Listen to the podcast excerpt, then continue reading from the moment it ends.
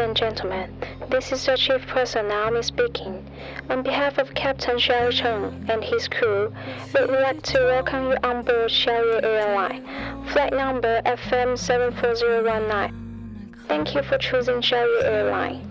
Shortly after takeoff, we shall be offering you a wonderful time. Should you need any assistance during the flight, please let us know. Thank you.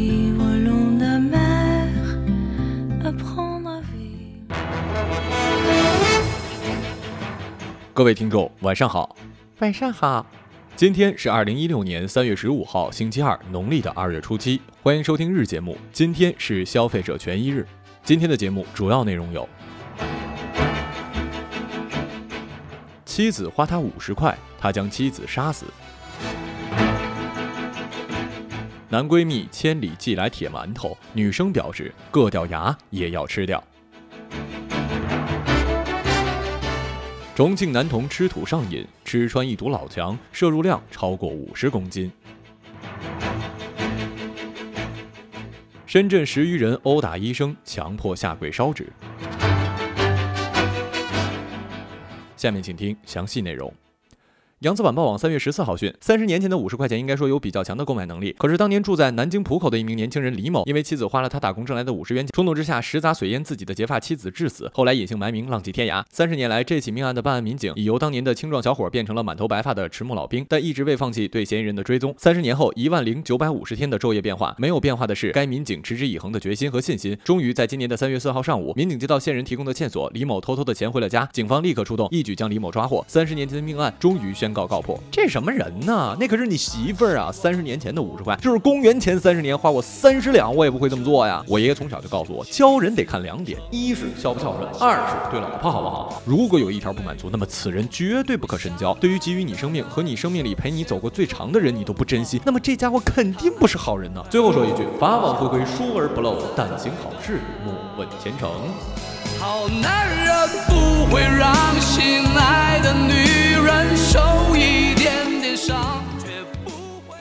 汉口学院山东籍的电视编导专业的大二学生收到了好友刘林从山东泰安寄来的奇葩生日礼物——六个大馒头。他拆开包装盒，看到馒头已经变得硬邦邦，六个馒头两块四毛钱，运费就十块钱。朱湘云拿到这份礼物时，既感动又担心自己无福消受，最后他还是决定吃下这份人情，就算是割掉牙也要吃下。十三号的晚上，他就用食堂的微波炉加热馒头，和三个山东籍的同学共同分享。虽然有点硬，但是味道还是不错的。朱湘云一直吃不惯本地的馒头，今年开学之后向男闺蜜刘林提出了这件事情，没想到对方放在了心上，在他生日前给他寄来了山东馒头。十一号发的货，馒头在路上走了。三天，朱湘云说，打开快递的那一刻，她真是吓了一跳。那一刻，她真正体会到了“礼轻情意重”这句话的真正含义，太到位了，讲究啊！其实呢，我很理解这位女同学，因为来了上海之后，我是超级怀念我爷爷做的咸菜，真的就是单纯的咸菜就馒头，我都能给自己吃撑了。最近呢，准备让奶奶再寄两瓶来，嘿嘿。不过都这么有心了，要我说呀，咱就别闺蜜了，关系明显，可以再进一步嘛。就让我们虚伪。有感情别浪费，不能相爱的一对，情爱像两兄妹。万州区郭乡村的一名五岁男童患有怪病，每天要吃十多克的泥巴，而且只爱吃自家老墙上的干泥块。目前一堵老墙已经被他吃出了一个大窟窿，摄入量超过了五十公斤。网友的父亲王昭明介绍，三年前他就开始抠墙上的干泥巴吃，现在吃泥巴的瘾越来越大，每天要吃十多克呢。让家人感到奇怪的是，孩子只吃自家老墙上的干泥巴，而且特别爱吃那种嚼得吱吱响的小泥块。地上的稀泥巴和其他地方的干泥巴从来不吃。异食癖是婴儿和儿童在进食过程中出现的一种特殊嗜好，对通常不应取食的食物进行难以控制的咀嚼跟吞食。这种病因目前尚无法定论。不排除因感染寄生虫或者缺乏某种微量元素所致。这种异食癖呢，我记得在《走进科学》好像说过，貌似有人特别喜欢吃石头什么的。其实我还是很好奇的，那就是吃了这些东西是不是可以真正代替平时的饮食呢？那要是那样的话，还真挺省钱的，而且应该减肥啊。另外一件事就是，你说吃了土吃了石头的话，那么上厕所是不是啊很痛苦啊？或者说会不会堵了马桶呢？嘿嘿，希望此刻你没有在吃东西啊。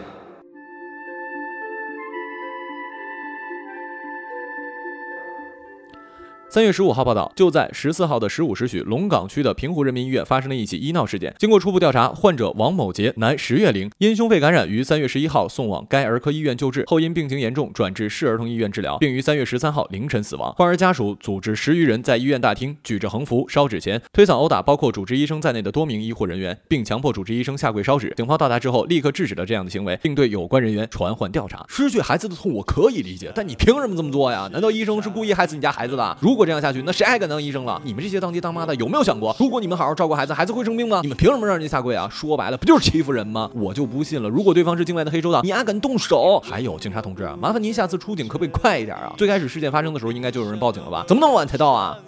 他们都是傻逼，都是傻逼，整天只会装逼。哦，他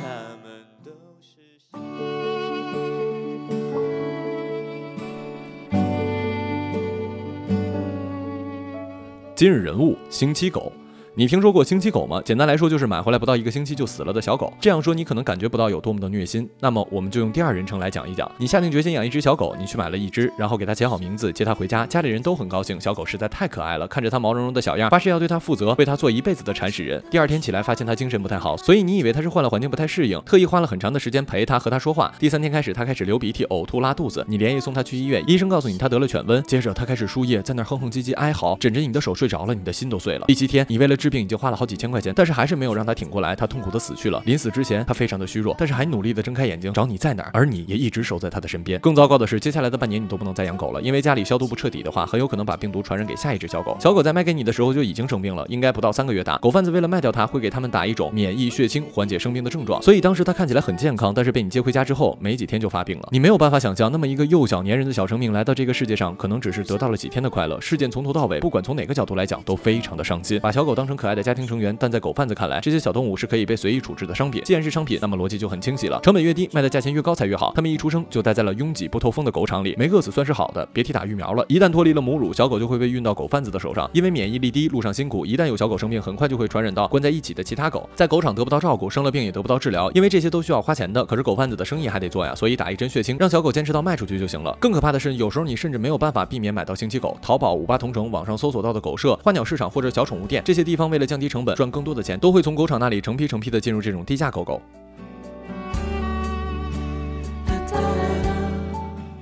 好了，以上就是本期节目的全部内容，感谢各位的收听，我们下期节目再见，再见。